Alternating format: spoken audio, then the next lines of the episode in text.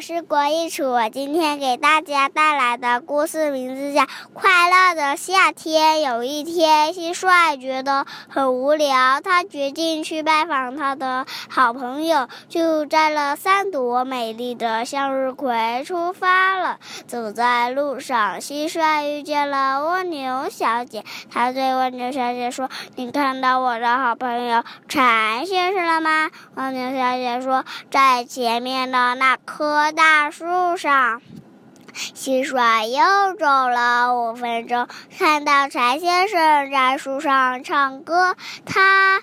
也在树下张开了大嘴，和柴先生一起唱了起来。蟋蟀觉得好快乐。离开柴先生的家，蟋蟀走向荷花池。这时，天空布满了乌云，大大的落下来。蟋蟀跑到荷花池边，大声的叫着：“青蛙，青蛙，我来啦！”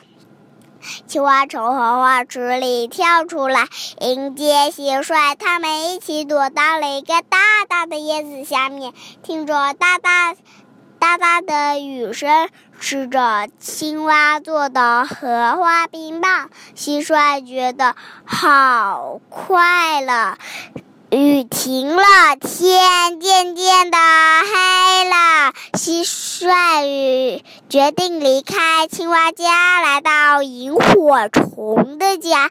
他们一起吃了一顿丰盛的晚餐，然后啊，躺在凉凉的石头上看星星。天越来越暗，萤火虫提着小灯笼送蟋蟀回家。他们静静地走在草丛里。蟋蟀回到家。心满意足地躺在床上，他想：这正是夏天中最快乐的一天啊！我的故事讲完啦，谢谢大家。